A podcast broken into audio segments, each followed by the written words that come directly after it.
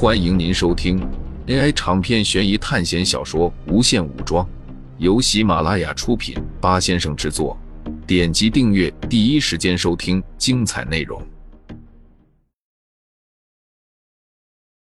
杨辉跌跌撞撞的来到了麦金利镇，很巧的在这里碰到了苏哲等人，真的是有够巧的啊！杨辉有些意外。你认为在死神来了的世界，说巧合，难道是一件很特别的事情吗？苏哲说道。你的意思是，是死神故意把我们凑在一起的？杨辉说道。或许是，又或许不是。杨辉现在行动困难，基因锁状态解除后，他差点死掉，因为内脏错位的关系。他根本不能再强行使用任何能力，不然的话，他肯定会死。我能留下来吗？我已经走不动了。杨慧恳求道。就在这时，从旁边的帐篷出来一个人，这个人杨慧也认识，就是秦磊。记得在考试最开始的时候，秦磊弱弱的询问，有没有人知道这次考试的详细剧情。杨辉就给秦磊详细的讲述了考试的剧情。你想要留下来？秦雷此时和最开始进入考试的时候并不一样。随着考试的进行，他撕下了伪装，从一个柔弱的妹子变成了一个冷漠的女生。如果不是苏哲实力强大，秦雷早就掌握主导权了。不行，把他留在这里会增加死神对我们的攻击。你之前不是说了吗？死神将力量拆分出去了，现在他要跟着我们，不是带着一部分死神的力量和我们这里的死神力量重合了吗？秦磊看着杨辉说道。杨辉根本没有想到秦磊会说出这样的话，不过他也不是什么玛丽苏，对方为了自己考虑，自然是一件最正常不过的事情了。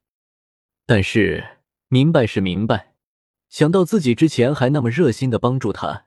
杨辉心里就非常愤怒，大概就是自己的好心没有换回好报吧。你可以留下。就在杨辉要离开的时候，苏哲说道：“为什么？”秦磊不解的看着苏哲。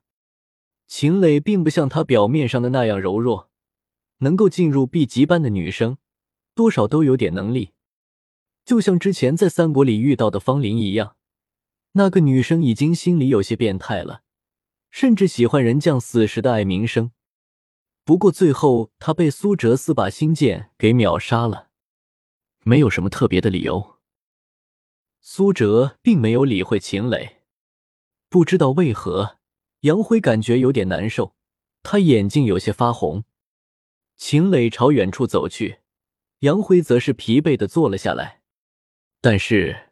两人似乎理解错了苏哲的意思了。如果有人能够读懂他内心的想法，肯定会有不同的表现。现在还差一个人啊！苏哲心里想到。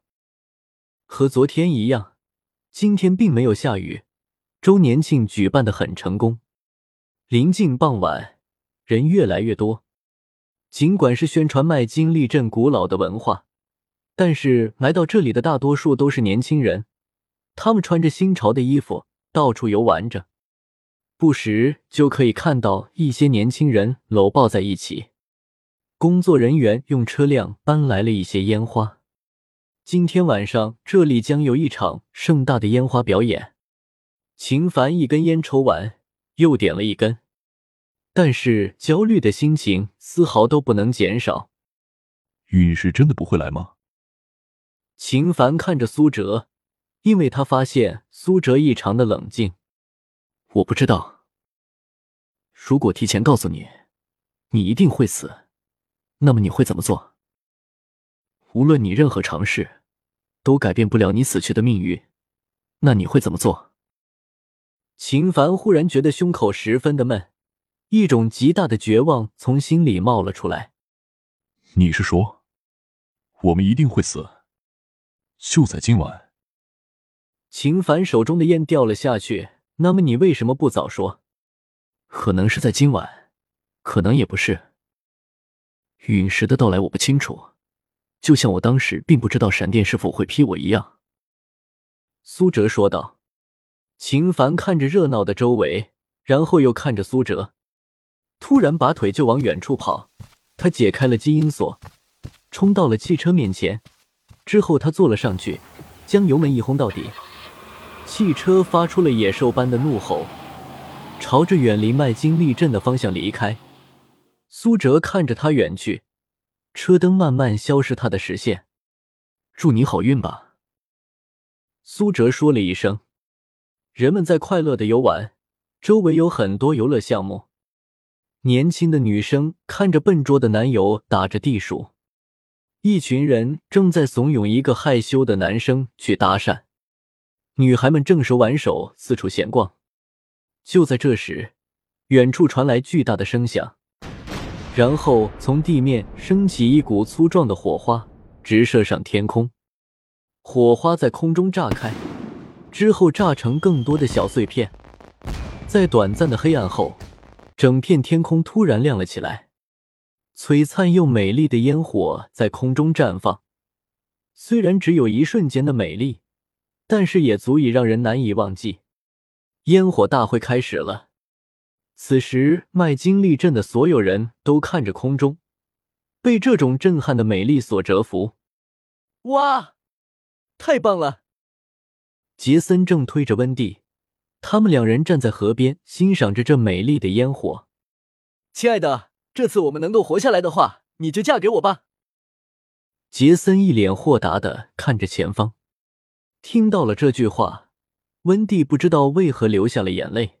他一手捂着嘴，一手擦着眼睛。感动了吗？哈哈哈，杰森说道。温蒂的眼中泪水越来越多。本来已经快要滑落出来的利刀，被他悄无声息的放了回去。就在温蒂把刀放回衣服中的时候，一个小孩指着空中的一个点问道：“为什么那个烟火能燃烧那么久啊？”随着他的话，周围的人开始渐渐注意到，空中有一个发光的点，越来越大。大概又是什么新式烟火了吧？众人都这么想的。所以也没有太注意，但是过了没有多久，众人察觉到了不对劲，因为这个红色的圆点越来越大，而且越来越亮眼。苏哲抬头看着天空中的亮点，果然还是来了吗？这颗陨石很小，小到只有足球那么大，但是它携带的力量可是一点都不弱。这颗陨石在天空中的时候，应该也是非常巨大的。但是因为速度太快的原因，和地球的大气层产生了强烈的摩擦，最后陨石的温度不断升高，外在脆弱的成分不断消失，只留下最坚硬的部分。这颗陨石只要掉落在地上，就能将整个麦金利镇毁掉。但是这颗陨石像是有生命一般，笔直的朝着苏哲而来，它速度之快。本来还是远在天边，可是却瞬间落在了地上，仿佛原子弹一般落下。漆黑的夜晚被一下子照亮，人们根本就没有来得及逃跑，被这股巨浪掀得飞了出去。巨大的声音随后传来，地面发出了强大的震动，这股冲击波直接将几千米远处的玻璃给震碎了。秦磊和杨辉在看到这颗陨石的时候。已经反应了过来，苏哲把他们坑了。他早就知道陨石会降落在这里，可是他没有告诉他们。但是这样做对他有什么好处吗？杨辉现在就像是一个普通人，他被巨浪掀翻出了十多米，撞在了墙上。秦雷本身身体也不强，同样的被这股冲击波给击飞出去十多米远，狠狠的在地上摩擦了几米。整个身体都是擦伤，他们已经是反应很快的人了，看到不对劲的红点就开始远离这里，但是依然受伤这么严重。那么还在中心处的人呢？这次陨石撞击足足影响了数千米的范围。秦磊远远的看着最中心处，那里就是苏哲刚才站的方向。完了，他绝对完了！可恶的家伙！秦磊绝对不相信有人能够在这么强大的冲击下还活着。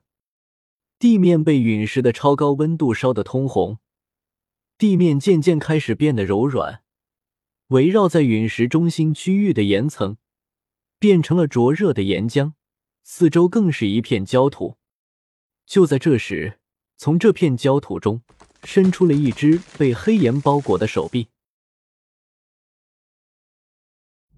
听众朋友们，本集为您播放完毕，欢迎订阅专辑，下集精彩继续。